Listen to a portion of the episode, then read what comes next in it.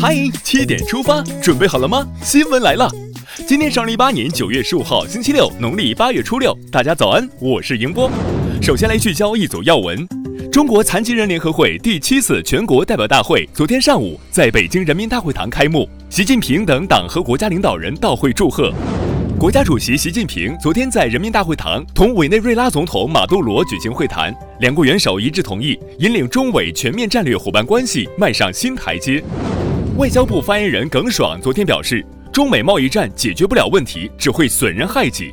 中国有句话叫“伤敌一千，自损八百”，讨论谁损失一千，谁损失八百，没有任何意义。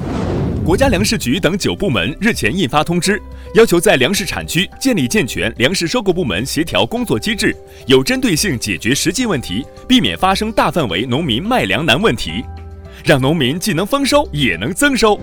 昨天，国家卫健委密集发布三个文件，其中，医师开展互联网诊疗活动，应当依法取得相应执业资质，具有三年以上独立临床工作经验，不得对首诊患者开展互联网诊疗活动。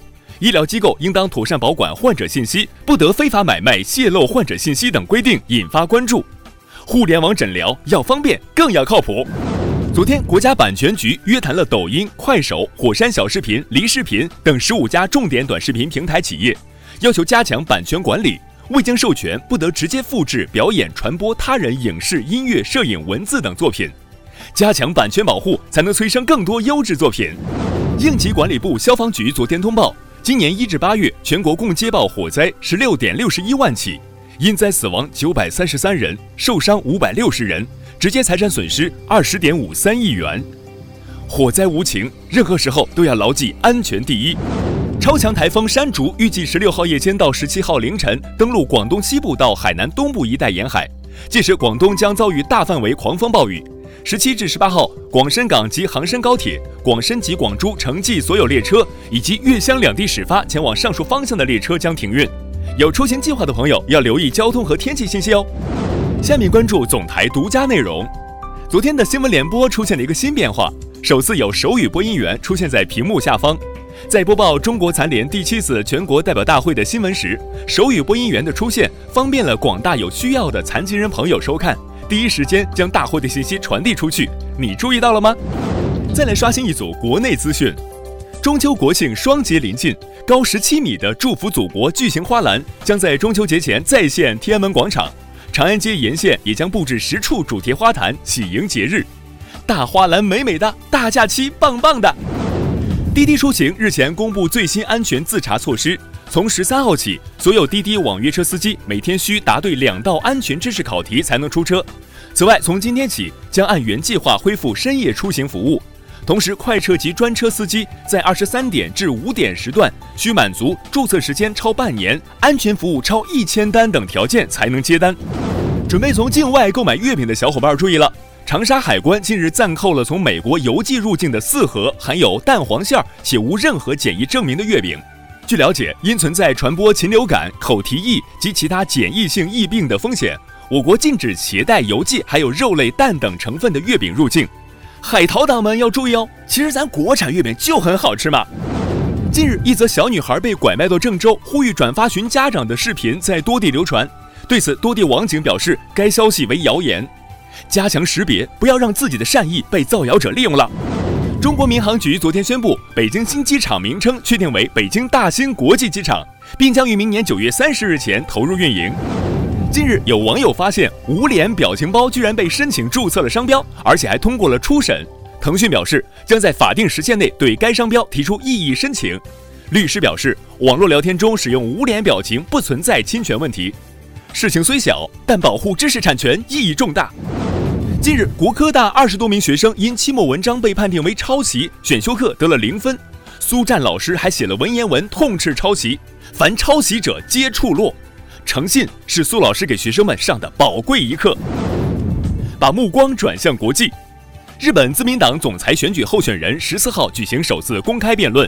日本首相、现任自民党总裁安倍晋三表示，将挑战二战后七十多年来未曾实现的修宪问题，将自卫队的相关内容写入和平宪法第九条。韩朝共同联络事务所昨天上午在朝鲜开城工业园正式启动，共同联络事务所将履行韩朝联系与交涉、政府间会谈与磋商、民间交流与援助等职能。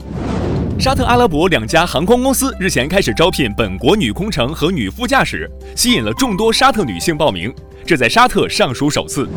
美国太空探索技术公司日前宣布，将使用大猎鹰火箭把一名私人游客送往太空并绕月飞行，这将是全球首名绕月飞行的太空游客。以后要说太空这么大，我想去飞飞。韩国兵务厅说，将惩戒十二名为逃兵役而故意增加体重的声乐专业大学生。据了解，这十二名学生为逃避入伍，狂吃高热量食物，其中一人在体检前半年体重增长三十公斤，正好去军营跑圈减肥呢。接下来是今天的每日一席话：己欲立而立人，己欲达而达人。二零一四年九月十八号，习近平主席在印度世界事务委员会发表重要演讲。他在演讲中指出，中国人讲求己欲立而立人，己欲达而达人。中国在谋求自身发展的同时，真诚希望印度繁荣富强，期待同印度携手前行。己欲立而立人，己欲达而达人，出自《论语·雍也》，意思是说自己想要立足，也要帮助别人立足；自己想要通达，也要帮助别人通达。比喻自己谋求生存发展的同时，也要推己及人，帮助他人生存发展。最后来看今天的每日话题：中国人为什么那么忙？今天是周六，你休息了吗？如今不论城市和乡村，不分年龄和职业，身兼数职“白加黑”“五加二”的人越来越多。江苏省镇江市某街道工作人员何成说：“基层公务员都很忙，遇到突发情况就要轮流加班。